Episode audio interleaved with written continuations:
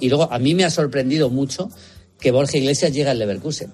Oye, por cierto, ha ganado el Leverkusen hoy al Stuttgart. Eh, lo gana todo el Leverkusen. 3-2 en la Copa. Sí, sí. Impresionante lo que está haciendo el Leverkusen. Está en semifinales, ¿no? Porque era partido único, supongo, eran cuartos de final. Sí, ya está, en semifinales, sí, sí, era partido único, sí. O sea, que lo, es que lo, está vivo en las tres competiciones, en la Europa League, en la Liga, el líder, que juega, por cierto, el próximo sábado a las seis y media, partidazo, el Leverkusen-Bayern de Múnich. Partido que puede puede marcar el futuro de la Bundesliga. Y ya digo, jugó el otro día Borja Iglesias titular. A mí me ha sorprendido, pero es verdad que está lesionado Boniface, el, el nigeriano, y eso tiene bastante sentido, ¿no? Y luego mm. intentando Jadon Sancho esa, esa, esa vuelta, digamos, a ver si por fin vuelve a jugar a su nivel en el Borussia Dortmund, ese regreso al Borussia Dortmund.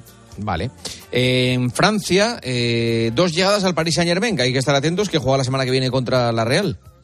Sí, son dos jugadores que no, que de momento no van a entrar porque son muy jóvenes. Uno es Moscardo, Gabriel Moscardo, que es un es un em, es un buen centrocampista, un interior con buena llegada de 18 años, estaba en el Corinthians, y luego Lucas Beraldo, que es un, central zurdo o central o lateral izquierdo zurdo del Sao Paulo, pero vamos, son dos chicos que llegan para reforzar el equipo muy jovencitos y poco a poco empezarán a Veremos si tienen minutos, yo lo veo Sí, claro, pero una cosa, Maldini, dices, son dos chicos, ha pagado el Paris Saint Germain por los dos 44 millones de... 42, millones, de euros. Sí, sí, 22 por Moscardo y 20 por Veraldo. Es mucho dinero, es mucho dinero. Sí, vamos a ver si empiezan a entrar. Yo creo que es que el, el, PSG está empezando a construir un equipo para el, para el futuro, claramente, ¿no? Mm. Te pregunto ya, eh, aunque lo hablemos la semana que viene, ya que has visto la Real hoy em, en directo, el miércoles que viene, la Real está en París eh, para el partido contra el Paris Saint Germain.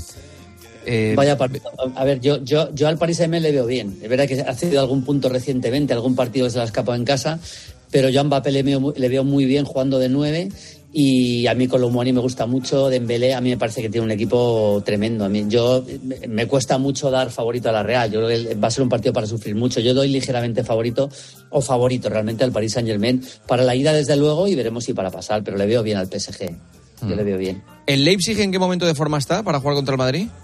Está mejorando. El otro día hizo un gran partido contra la Unión Berlín. Tiene a dos jugadores que han llegado este año que están en un gran nivel. Uno es Xavi Simons, el chico de la cantera del Barça, que está jugando muy bien. El otro es Openda, que llegó esta temporada del fútbol belga. Y sobre todo es un jugador Openda que para jugar a la contra hace mucho daño. Yo creo que si, si, el, si el Madrid no tiene claro que tiene que frenar las contras del, del Leipzig, esa es la principal arma del equipo de Marco Rose. Y luego ha vuelto Dani Olmo también a un buen nivel. Es, un buen equipo, está mejorando bastante, el Madrid es superior, pero yo tengo la sensación de que el partido en Alemania, el martes que viene, el Madrid va, a pasar un mal rato, ¿eh? seguro. ¿Qué haces de Champions? ¿Qué partido haces de Champions la semana que viene? Me voy la semana que viene a Leipzig, Leipzig Real Madrid. El martes estaré allí, o sea que el martes entraré en la sección desde el hotel en Leipzig, igual que hoy en Mallorca, pero en Leipzig. Muy bien, pues son tus amigos, los, los, trabajadores de los hoteles nocturnos, pues eh, son tus amigos. un abrazo, Maldini de aquí de Mallorca, es que el otro día estuve haciendo el Mallorca Girona también y me conoció ah. y hoy me ha claro, no había y me, me parecía me parecía que efectivamente ya habías hecho algún programa desde este fondo, o sea, con esa lámpara y esa claro. En el mismo sitio. Es que este, este hotel es muy grande, pero hay bastante ruido en varias zonas, que hay gente por aquí tomando copas y tal. Me he venido hasta esta esquinita que me la han dejado para mí para que no haya ruido. Y aquí estoy, aquí estoy. ¿Y ahora tardas mucho en dormirte ahora o vas a la cama como un patito? Pues mira, te voy a decir la verdad, me voy a poner a ver el Puerto Cabello defensor de Montevideo que empieza la Copa Libertadores ahora mismo la previa, pero yo creo que la media Sí, sí, me quedaré tieso, yo creo. la media ahora estoy dormido, yo creo. Puerto Cabello, defensor, Puerto Cabello contra el defensor de Montevideo. Sí, sí, es un equipo venezolano, Puerto Cabello. Empieza justo a la una y media contra defensor. Porque hoy empieza la libertad. Ha empezado ya y nosotros aquí hablando, perdóname. Es que no puede ser, no puede ser. De verdad. A ver, a ver. ¿Dónde puedo ponérmelo? ¿Dónde lo puedo poner? Eh, yo me lo van a mandar por un enlace que tengo, pero yo creo que no, no, se ve. La 1 no lo da, ¿no? La 1 la uno, no, la... no, no, no. igual teledeporte. un abrazo, Maldini. Un abrazo. Gracias, hasta luego. Y yo, y yo, disfruta, hasta luego. ¿Tienes ganas de apostar en el próximo partido? Entra en winamax.es y aprovecha la mejor variedad de apuestas del mercado. Podrás ver las supercuotas del día y contar con las opciones del My Match y del Cash Out para hacerlo a tu manera. Winamax, no esperes más, la emoción a un solo clic. Winamax, las mejores cuotas. Juega con responsabilidad, solo para mayores de 18 años. Señores, hasta aquí el partidazo que vuelve mañana a partir de las once y media. Mañana tenemos tiempo de juego desde las nueve con la semifinal de Copa entre el Atlético de Madrid y el Athletic Club. A las once y media como mañana no hay prórroga ni nada de eso, nos vemos, nos escuchamos seguro. Descansen, disfruten, tengan mucha salud. Buenas noches.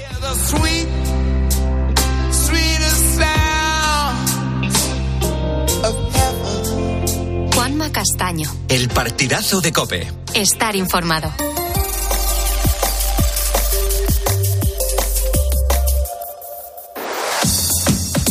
Carlos Moreno, El Pulpo. Poniendo las calles. Cope, estar informado. Informado y acompañado. ¿Qué tal, ponedores? Muy buenas noches. Comenzamos este miércoles dejando atrás todo lo que nos deparó la jornada de ayer. Ayer, un martes en el que la tractorada convocada por el sector agrario pues cortaban carreteras por todo el país en su primer día de protestas. También en el que la inmensa mayoría de fiscales del Supremo ha determinado que ve delito de terrorismo en el caso Tsunami, lo que complica la ley de amnistía de Sánchez. Mientras, desde Chile nos llega la noticia de la muerte de su expresidente, Sebastián Piñera, tras sufrir un accidente en helicóptero que pilotaba él mismo. Pero claro, todo esto fue noticia ayer. Nosotros los ponedores seguimos adelante hablándote de historias alejadas de la política y sobre todo historias, historias mucho más cercanas al día a día de nosotros, de los ponedores de calles. Y además quiero empezar nuestro temazo en el día de hoy hablando sobre las costumbres españolas. Y es que nosotros llevamos un, un ritmo de vida muy distinto al del resto de los europeos eh, para empezar, para que te hagas una idea, solemos despertarnos mucho más tarde, por lo general, porque claro, los ponedores trasnochamos durante toda la semana y tenemos que organizarnos de una manera especial. Pero bueno, eh, es que mm, ciertamente tenemos que empezar y terminar la jornada laboral pues más tarde y, y nos vamos a dormir los últimos. Sin embargo, la mayor diferencia con el resto de Europa está sin duda en los horarios de las comidas. Bueno, pues resulta que hay una rama de la biología y otra de la nutrición que estudian cómo nos afecta todo esto. Son la cronobiología y la crononutrición. Bueno, pues de esto, entre otras muchas cosas, hasta las 6 de la mañana vamos a hablar en el temazo de Poniendo las calles, mm, pues sobre todo para ayudarte a mantener hábitos y costumbres saludables gracias a nuestros horarios. Y lo primero que quiero hacer eh, es, bueno, eh, comenzar por las comidas. Las comidas son muy importantes. Te pregunto, ¿a quién no le gusta comer? No conozco a todos los finlandeses, pero estoy seguro que a ellos también les gusta comer. En Finlandia, por ejemplo, empiezan a comer a partir de las 11 de la mañana, eh, en Gran Bretaña lo hacen alrededor de las 12 de la mañana y en Italia a partir de la 1, pero en España lo habitual es empezar a comer a las 2, 2 y media de la tarde aproximadamente. Y para la cena más de lo mismo, mientras que en otros países nórdicos se están sentando a la mesa a eso de las 4 o 5 de la tarde, en el resto de Europa, pues se suele cenar entre las 7 y las 8. Pero aquí, por ejemplo, en España, el horario de la cena suele retrasarse hasta al menos las 9 o las 9 y media. Claro, la pregunta que nos hacemos hoy en este programa de radio que realizamos en directo en Poniendo las Calles, nos preguntamos cómo afectan estos horarios tardíos a nuestro organismo. Cuidado que esto es importante. Bueno, pues Alfredo Fernández es profesor de nutrición en la Universidad del País Vasco y Alfredo está aquí como un campeón poniendo las calles a la 1.38, 12.38 en Canarias. Alfredo, buenas noches. Hola, buenas noches, Pulpo. Gracias por aguantar hasta esta hora. Eh, vamos a ordenar la información porque, según varios estudios, lo comentaba ahora con la audiencia, comer a horas tardías eh, y, y no mantener los horarios regulares en nuestras comidas lo que hace es que altera el reloj biológico. Y claro, aquí tenemos horarios muy particulares. Y no me refiero solo a los ponedores, sino al de todos los españoles. Eh, Alfredo, te pregunto, ¿cómo puede influir esto en nuestro bienestar? ¿Cómo nos afecta? Bueno, según la evolución humana, pues ha llevado miles de años y estamos acostumbrados, acostumbrados o de, manera evolutiva, a que nuestra actividad se concentre especialmente en las horas de luz y descansemos durante las horas de oscuridad. Entonces, nuestro organismo y cómo eh, aprovechamos los nutrientes que están en los diferentes alimentos también están acostumbrados a ese ritmo. Ese ritmo, bueno, pues se controla con una serie de relojes y eh, internos, una especie de relojes internos que están más o menos sincronizados con la luz y con la oscuridad, y se ha visto cómo efectivamente la dieta y cómo comemos pueden alterar ese tipo de ritmo más o menos y por lo tanto afectar a nuestro bienestar. Se ha visto que, por ejemplo, diversos estudios sugieren que hay que convendría más bien que a partir de bueno pues media tarde en adelante pues las comidas fueran lo menos copiosas. Ese, si siguiéramos más o menos ese esquema, se ha visto que hay una relación muy directa, muy clara, con, por ejemplo, la facilidad o no de mantener eh, el, el peso corporal. Eh, nosotros hemos lanzado, Alfredo, una, una pregunta en nuestro facebook.com barra poniendo las calles, donde, por cierto, si, si le das a seguirnos, tu nombre aparece aquí en la pantalla que tengo en este estudio de la cadena COPE y te menciono para darte las gracias y la bienvenida. Pero hoy te hemos lanzado una pregunta muy directa. Lógicamente, eh, la gente que escucha este programa de radio y que participa en él, pues tiene unos horarios complejos. Suelen dormir durante el día y mm, por la noche pues suelen trabajar o escuchar la radio. Pues, pues hoy a la audiencia les estoy preguntando cómo se organiza la audiencia para poder descansar hay gente que tiene unos horarios muy complejos y es de lo que vamos a hablar hasta las 6 de la mañana en Poniendo las Calles desde nuestra página de Facebook. Pero, eh, Alfredo, hay, hay una cosa que yo creo que es muy curiosa, por la que te quiero preguntar también, y es por el orden en el que nos comemos los alimentos. Yo creo que esto es bastante importante porque he leído que tiene, mm, que tiene más importancia de lo que pensamos, ¿no? Eh, desde luego, en nuestro país, eh, los horarios de las comidas son, como, habéis comentado, como has comentado, eh, son bastante más tardíos que en otros, que en otros países de, nuestro entorno, Francia, etcétera. Sin embargo, esto es más bien un tema cultural, porque si matizáramos, por ejemplo, a ver, por situaciones de, enfermedad, o sea, no, no, solo con el hecho de comer, muchos de los estudios que, se, que se llevan a cabo con el tema de los horarios de la comida y cómo se come y demás, tienen que ver, por ejemplo, con en personas con prediabetes o con diabetes, o con una eh, situación que acompaña a esto de la diabetes, que puede ser, por ejemplo, la obesidad o, el exceso de peso. Bueno, pues si tomáramos los datos de los estudios de obesidad o de, por ejemplo, enfermedades cardiovasculares, vemos que en países donde, quitando, exceptuando igual Francia, que es el que mejor se comporta, pero otros países nórdicos, que se entiende que comen tan temprano y justo concentra también la ingesta a primeras horas de la mañana, sus datos de obesidad son similares a los españoles, alrededor del 23-24% de la población adulta, y eh, en cambio, por ejemplo, enfermedades cardiovasculares están bastante por encima. Eh, Finlandia alrededor del 32-33%, mientras que eh, en España, por ejemplo, estaríamos en el 24%. Es decir, sí que los horarios tienen cierta incidencia o pueden tener cierta incidencia, pero es más que nada el tipo de dieta. Es decir, es cómo se come y, entonces eso sí que tiene una incidencia. Ahí nuestro eh, modelo de dieta mediterránea, un modelo de dieta más cardiosaludable, eh, hace que se note no tanto el efecto del, del horario, de cuándo se come, sino cómo se come. Porque, Alfredo, ahora que estamos hablando de comida, eh, yo creo que también hay que tener en cuenta que las comidas muchas veces pues están influenciadas por los turnos de trabajo. Hay gente que trabaja durante la madrugada o que, o que se engancha a trabajar en plena madrugada a las 2 de la mañana. Claro, eso cambia el organismo. Eh, ¿Qué podemos hacer, Alfredo, para, no sé, para los que trabajamos durante la noche? ¿Cómo podemos organizar nuestro metabolismo? Sí, el tema de las personas que, nos acompañan ahora, pues mm. sí, con el tema de las de las ingestas de los de la, alimentación, de los turnos de comida, pues es un tema complicado. De hecho, es uno de los factores que puede alterar esto que hemos hablado al principio de la entrevista de, de los de los ritmos, de los relojes biológicos.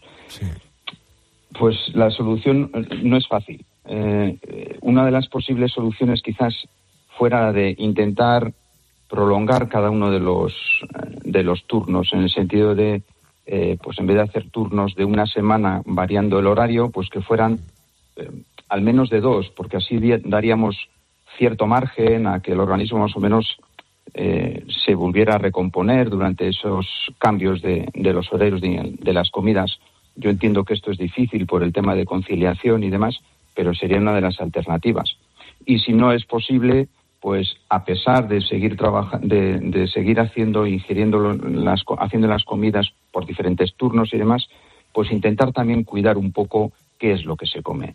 Eh, dejar eh, lo más cómodo que pueden ser unos bocadillos y, integrarnos poco a poco en esa cultura del, del tupper y que sean, eh, en la medida que se pueda, las comidas un poco más eh, saludables que, no solo un bocadillo con, exceso de hidratos de carbono y así. eh, las dos menos cuarto de la madrugada, ahora menos en Canarias, sabiendo que, eh, bueno, pues que, todo esto de lo que estamos hablando, Alfredo, sí que me gustaría mm, preguntarte y que nos dieras, pues esos consejos que, que nos, no sé, a todos para mantener unos buenos hábitos alimentarios en consonancia con nuestro reloj biológico, porque claro, mm, los ponedores vivimos al revés que los demás. Bueno, fundamental eh, intentar concentrar la toma de los alimentos por las mañanas. Es muy importante desayunar.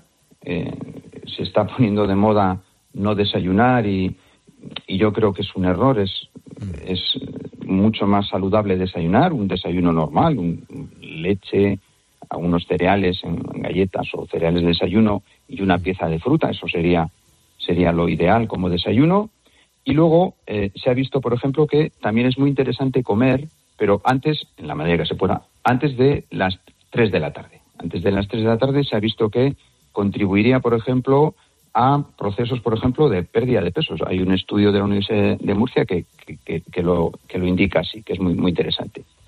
Otra, otro aspecto también importante que tiene que ver con las horas, y es lo que en nuestro país no hacemos del todo bien, es eh, cenar con al menos dos horas, mm, dos horas de, de antelación, antes de acostarnos. Eso no, no lo hacemos muy bien, sobre todo si cenamos tan tarde como a las nueve, nueve y media, como habéis comentado, pues eso no lo hacemos bien. Sí que se ha visto que em, si cenamos y poco después nos acostamos, pues eh, puede traer consecuencias eh, a nivel metabólico del control de la glucosa.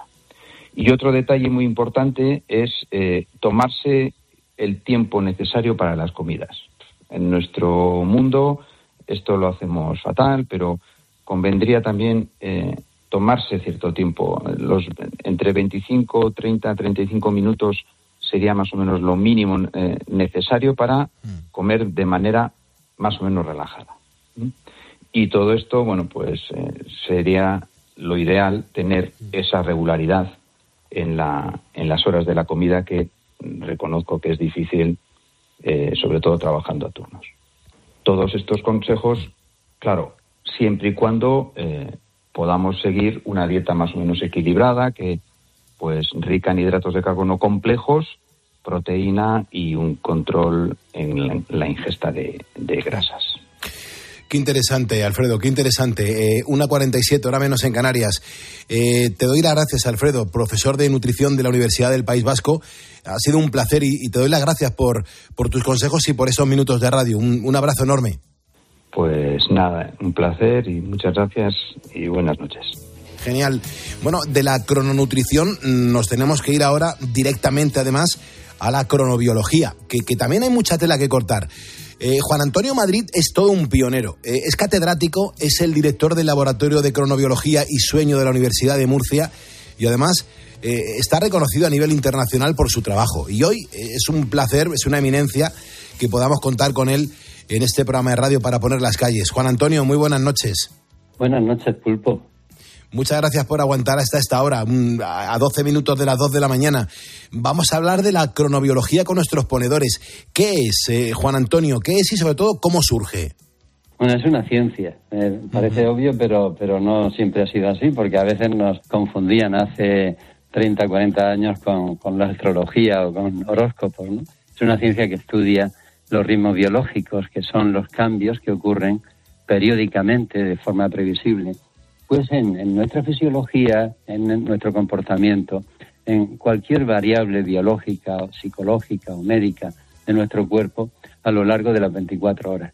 Por poner un ejemplo, y quizás si se entienda mejor, un ritmo biológico es la alternancia entre el sueño y la vigilia. Cambios que van ocurriendo eh, cíclicamente y que de alguna manera pues eh, preparan nuestra fisiología para hacer frente a los retos de nuestra vida cotidiana interesante. Me imagino a, mucha gente, a muchos ponedores ahora eh, escuchándonos con mucha atención. Eh, ¿Qué pasaría, por ejemplo, Juan Antonio, eh, con una persona de nuestro equipo o con los ponedores que nos están escuchando y, con esos ritmos cuando los alteramos? Y, claro, ¿qué, sucede entonces? ¿Qué pasa? ¿Cómo nos puede afectar en nuestras vidas? A ver, evidentemente se alteran, pero no se alteran de la misma forma si el trabajo que tienes es estable, es en el mismo horario durante largos periodos de tiempo o si por el contrario es un trabajo en un turno eh, más eh, rotatorio, más esporádico. Si es estable, puede existir una buena adaptación, no quiero decir que todo el mundo la tenga, pero si hay una compatibilidad con obligaciones sociales, con, con hábitos de ocio, se pueden mantener relativamente buenos ritmos incluso trabajando de noche, pero siempre y cuando sean regulares, sean estables. Eso permite a nuestro cuerpo anticiparse, preparar los relojes, anticipar todas esas funciones cuando van a ocurrir en ese momento nocturno. Lo que sí es cierto es que en general los turnos de noche, los turnos rotatorios, los turnos esporádicos eh, implican siempre una cierta alteración de sueño. ¿Y qué pasa cuando ese sueño se altera?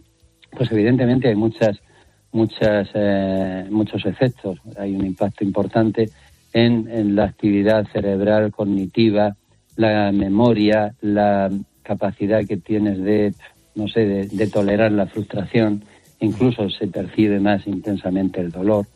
Pero mm, a veces nos centramos solo en el cerebro y pensamos que el, sueño solo afecta a nuestra cabeza y nos olvidamos que también afecta a nuestro cuerpo.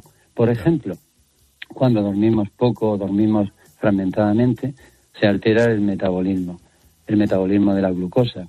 Eh, somos más resistentes a los efectos de la insulina, con lo cual tenemos más predisposición a elevaciones de glucosa. Hmm. Eh, se alteran las hormonas que regulan el apetito, como leptina y grelina.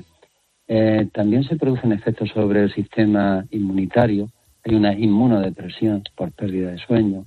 efectos sobre la piel, sobre el aspecto del cabello, de las uñas, del pelo. en definitiva, todo nuestro cuerpo se ve afectado por esa alteración de sueño. Bueno, lo, que te, puedo decir es que si algo me ha quedado claro, eh, Juan Antonio, es que necesitamos tu ayuda. Hay mucha gente que está siempre en esta situación viviendo al revés y, muchos de manera eh, eh, alterna, con lo cual es todavía peor. y además seguro que esto te lo ha preguntado pues todo el mundo y, muchas veces además. Pero claro, por ejemplo tú, Juan Antonio, ¿qué es lo que haces para dormir mejor? En realidad no hay un secreto, hay muchos secretos. Bueno, en, en, mi caso particular trato de aplicar todo aquello que yo eh, recomiendo a, los lectores y a, la gente que me, que me puede seguir, ¿no? Que es em, utilizar todas las herramientas que tenemos para programar mi sueño, para que mi sueño sea tenga lugar de una forma lo más regular posible. Eh, procuro además em, estabilizar y aumentar el contraste entre el día y la noche, de tal manera que eh, los días son luminosos, yo me pongo como mínimo pues a una hora o hasta dos horas de exposición a luz natural al día y sobre todo lo hago por la mañana.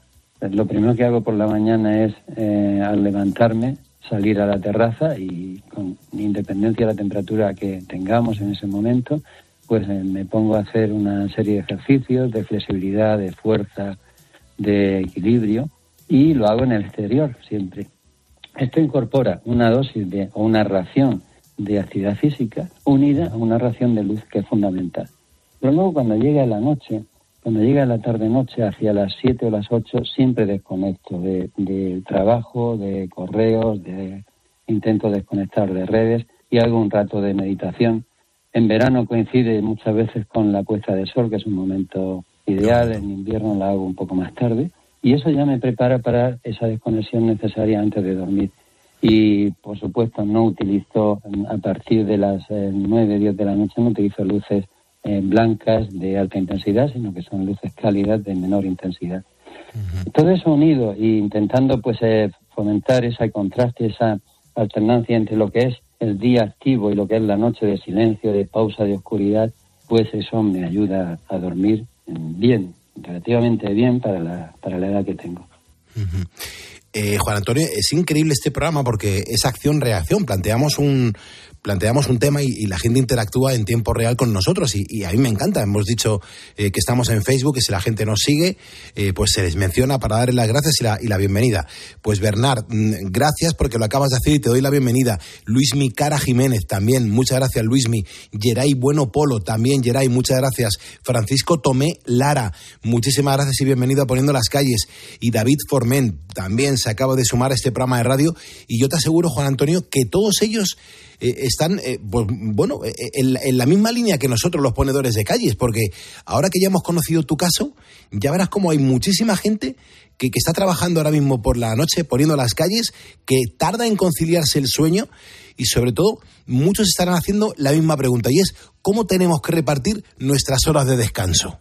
A ver, para un trabajador de noche, en turno de noche continua, estable, eh, existe una serie de, instrucciones que se pueden llevar a cabo y, tienen que ver, primero, eh, con, el hecho de que al salir del trabajo debes intentar em, no exponerte, fíjate, en este caso sería lo contrario a lo que ocurre normalmente, no exponerte a la luz natural eh, en exteriores. Sería bueno que si conduces hasta casa y está amaneciendo, pues lleves unas gafas oscuras, evites de alguna forma el efecto que tiene de eh, inducir una alerta mental, esa luz natural y que te permita ir a dormir en muy poco tiempo. Intentar que nada más salir del trabajo puedas empezar a dormir. Por supuesto, ese sueño que vas a hacer durante esas horas de la mañana y del mediodía, que sea regular, estable, al mismo horario, en el mismo horario siempre. Luego intentar que tus comidas, tus horarios de desayuno, comida y cena se mantengan estables regularmente. Incorporar actividad física se ha visto como uno de los, de los aspectos más positivos para contrarrestar los efectos negativos del trabajo a turno. una persona eh, que, que tiene un nivel de actividad física elevado es capaz de reducir el riesgo, por ejemplo, cardiovascular o el riesgo de alteraciones depresivas que tiene, eh, que conlleva el trabajo a turno. En definitiva, se trata de mantener esa, ese horario que es alterado, que es contranatural, pero intentar hacerlo todo de una forma estable y regular. Y en este caso podremos probablemente trabajar durante muchos, muchos años en trabajo nocturno sin sufrir las consecuencias negativas del mismo. José Ignacio Martín me pregunta eh, a través de Facebook eh, qué, pasa con la gente que trabajamos a turnos y, cada 15 días pues trabajamos mañana y tarde y noche y no desayunamos ni, ni, cambiamos ni, ni, cenamos a la misma hora. Claro, todo esto que nos has contado yo creo que va un poco en la línea de, lo que sufren nuestros ponedores de calles. Además, tú llevas, eh, Juan Antonio, pues muchos años investigando. ¿Cuál dirías que es el mensaje final que quieres transmitir con tu trabajo después de tanto tiempo estudiándolo? Mm, lo que pretendo es que, aprendamos a conocer el lado oculto de nuestra vida, que es el sueño. O sea, dedicamos todas nuestras relatos, historias, esfuerzos a contar lo que ocurre en las horas en las que estamos despiertos y desconocemos que pasaremos 20, 25, 30 años durmiendo y sin saber prácticamente nada de lo que está ocurriendo en ese periodo. Es importante que empezamos a que empecemos a conocer nuestro sueño, porque solo cuando conoces algo lo puedes cuidar, lo puedes amar. Y ese es un poco el, objetivo. El segundo que, deriva de este libro es que el sueño no es un tiempo perdido. El sueño es nuestro taller de reparación. El sueño es el lugar donde todos nuestros órganos, todos nuestros tejidos y nuestras células van a entrar cada noche o en el periodo que tengamos para dormir y se van a resetear, se van a poner a punto nuevamente. Por lo tanto, un sueño deficiente, corto, fragmentado, es un sueño que no te permite al día siguiente empezar el día al 100%. Exacto. Y por lo tanto, mm, lejos de ser un gasto, como muchas veces se piensa en la actualidad, es una inversión.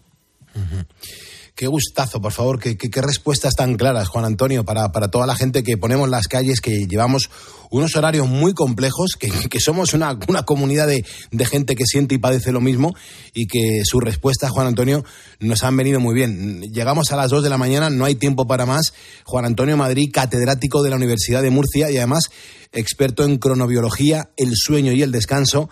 Muchísimas gracias por revelarnos todos sus secretos y lo mejor de todo, buenas noches y que descanse. Muchas gracias a vosotros. De todas formas, puntualmente, cambiar los ritmos un día entre cada 15 días no pasa nada. No hay que, no hay que obsesionarse. Vale, pues tomamos nota. Juan Antonio, muchísimas gracias. Nosotros damos la bienvenida a ponedores que se suman a este programa de radio. Estamos haciendo radio en directo, no estamos enlatados, no estamos grabados. José Navarro Toledo, gracias y bienvenido. Javier Mari García, también nos acaba de seguir, gracias Javier, y Joaquín Tomás, otro ponedor que se suma a este programa de radio. La pregunta que hemos lanzado en el día de hoy como temazo después del partidazo es, bueno, en tu ponedor, ¿cómo te organizas para descansar? Lo queremos saber. Vamos a ir leyendo mensajes en tiempo real hasta las 6 de la mañana. Así que gracias por estar aquí en COPE.